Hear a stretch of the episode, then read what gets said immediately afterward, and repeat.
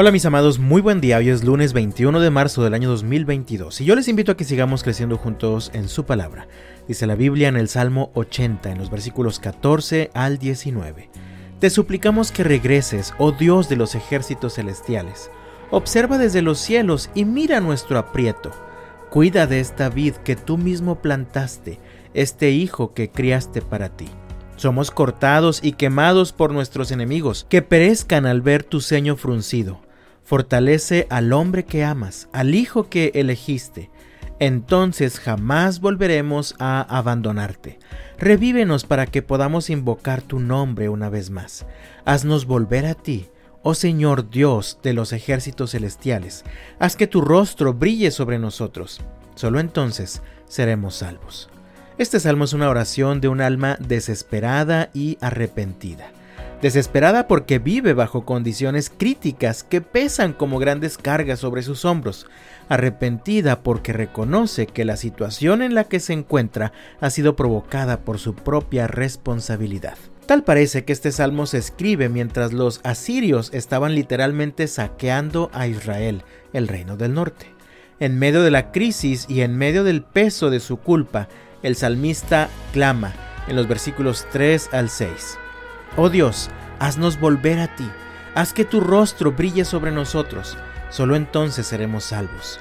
Oh Señor Dios de los ejércitos celestiales, ¿hasta cuándo seguirás enojado con nuestras oraciones?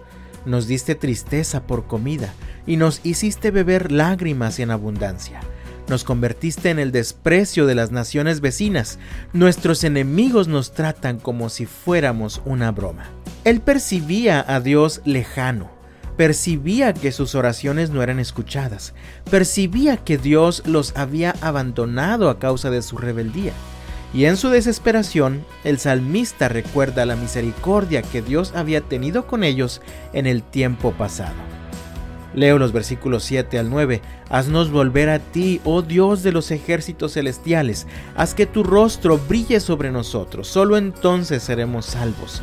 Nos sacaste de Egipto como a una vid expulsaste a las naciones paganas y nos trasplantaste a tu tierra.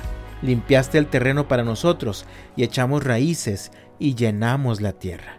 Sin embargo, las consecuencias de su desobediencia no tardaron, lo vemos en los versículos 12 y 13, pero ahora, ¿por qué has derribado nuestras murallas, de modo que todos los que pasan pueden robarse nuestros frutos? Los jabalíes del bosque los devoran, y los animales salvajes se alimentan de ellos. Así que el clamor que aparece al menos tres ocasiones en este salmo es restauranos o haznos volver a ti. Las consecuencias de su pecado los estaban haciendo pedazos, pero el Señor podía darles forma nuevamente.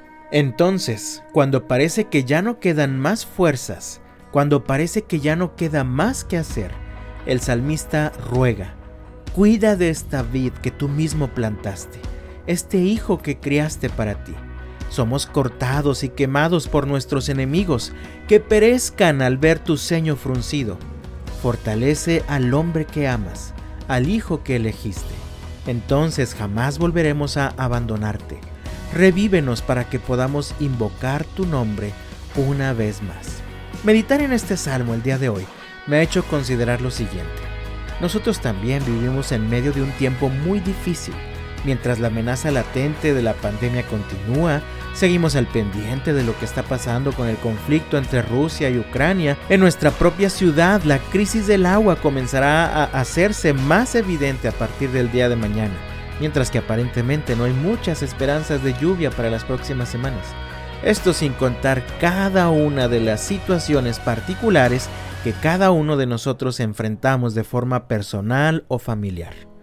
Es natural que en momentos así comenzamos a preguntarnos, ¿dónde está Dios en medio de todo esto? ¿Por qué permite, Señor, que suframos todo esto? ¿Por qué no vienes y acabas con todos estos males de una buena vez? Y si, tal como el salmista, en lugar de echarle la culpa a Dios de todo lo que nos pasa, tuviéramos el valor de reconocer nuestra propia responsabilidad en las situaciones que vivimos? Creo que justamente esto es lo que hace el salmista cuando termina rogando al Señor en los versículos 17 y 18. Fortalece al hombre que amas, al hijo que elegiste. entonces jamás volveremos a abandonarte. Revívenos para que podamos invocar tu nombre una vez más. Roguemos al Señor, mis amados, tal como el salmista, haznos volver a ti, oh Señor Dios de los ejércitos celestiales. Haz que tu rostro brille sobre nosotros. Solo entonces seremos salvos. Que Dios te bendiga este lunes y hasta mañana.